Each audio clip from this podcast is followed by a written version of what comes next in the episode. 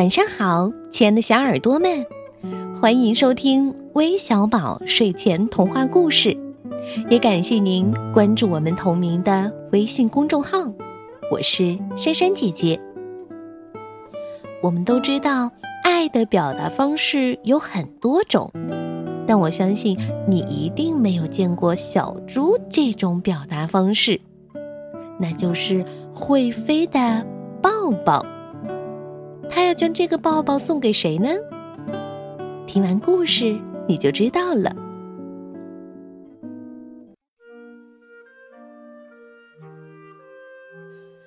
奶奶的生日快到了，你想送她什么东西？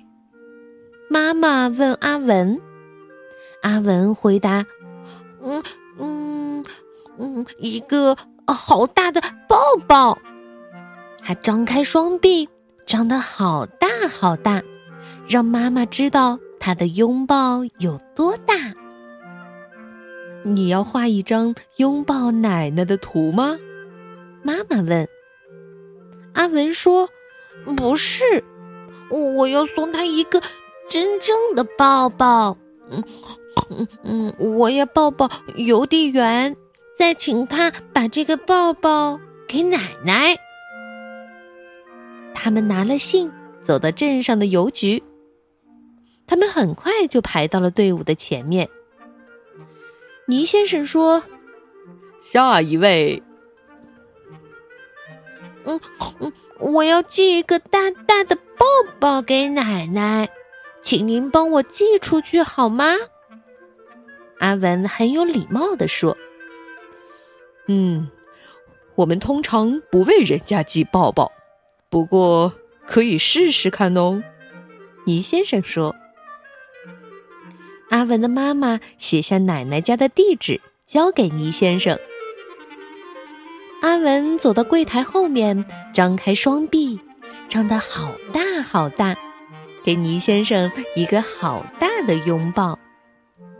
嗯，您把抱抱给邮递员的时候，就要像这个抱抱一样大哦。阿文说：“哦，我不会看到你奶奶送信的邮递员，但是我会把信件交给波波小姐。她把信件分类后放到卡车上，再到大城市，然后信件就会搭飞机到全国各地。”倪先生说。阿文说：“那您就得抱抱。”波波小姐喽，倪先生把信件带去给波波小姐。倪先生有点不好意思的看看波波小姐，把信件和阿文奶奶家的地址交给她。倪先生红着脸，小声的说：“嗯，这就是那个抱抱。”倪先生张开双臂，张得好大好大。给波波小姐一个很大的拥抱。波波小姐笑眯眯的给信件分类。司机来取要送到大城市的信件。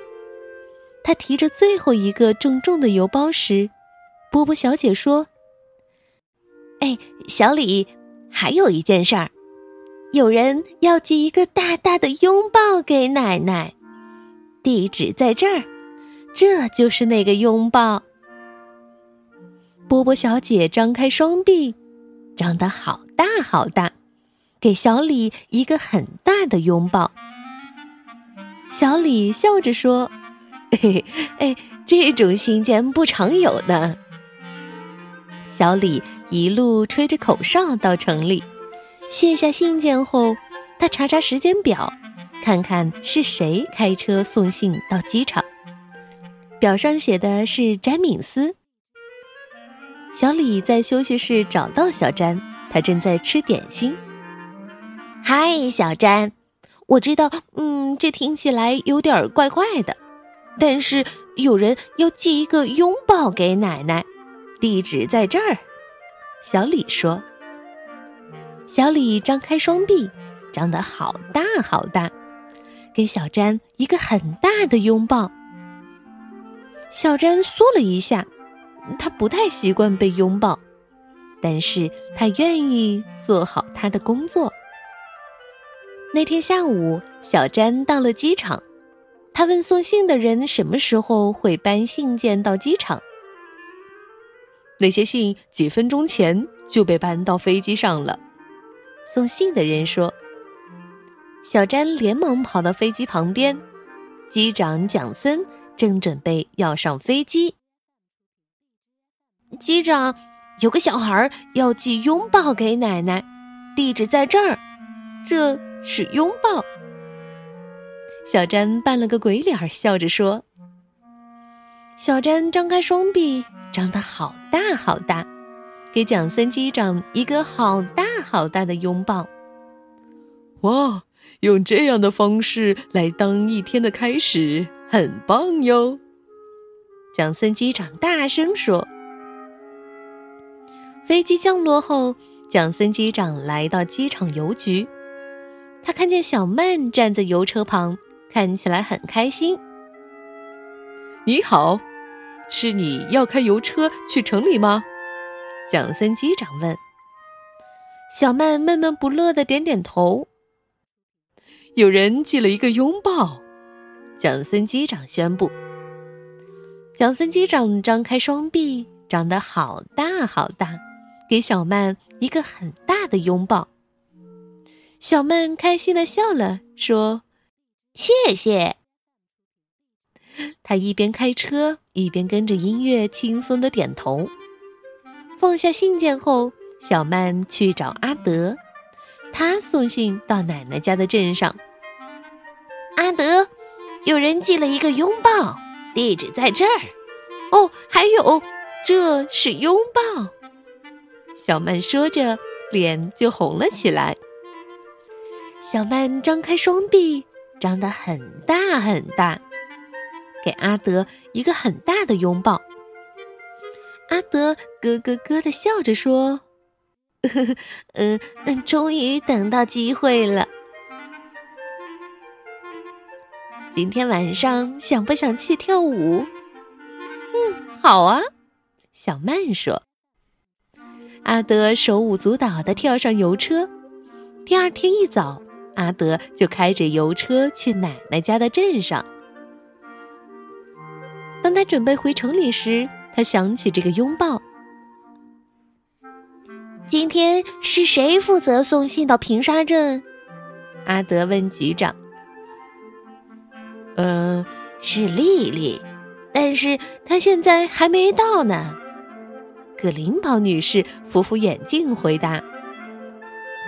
阿德说：“麻烦您把这个传给她。”阿德张开双臂，张得很大很大，给葛林堡女士一个很大的拥抱。葛林堡女士很惊讶，她喘着气儿，眼睛歪到了一边儿。哦，丽丽，我跟你说一下。丽丽刚到，格林堡女士就叫住了她。有个男孩要寄拥抱给他奶奶，你就是负责送去的邮递员。格林堡女士说：“她张开双臂，张得好大好大，给丽丽一个很大的拥抱。”哦。奶奶一定会很高兴的，丽丽说。她一边挨家挨户送信，一边闻着每一家的花香。她看到奶奶在院子里浇花。陆太太，我有一个特别的信件要送给您。您的孙子要送您一个抱抱。丽丽张开双臂，张得很大很大。给奶奶一个很大的拥抱。奶奶笑着说：“哦，这真是我收到的最棒的信了。你也帮我送一个吻给我的孙子吧。”奶奶嘟起嘴唇，在丽丽的脸颊上亲了一个又大又香的吻。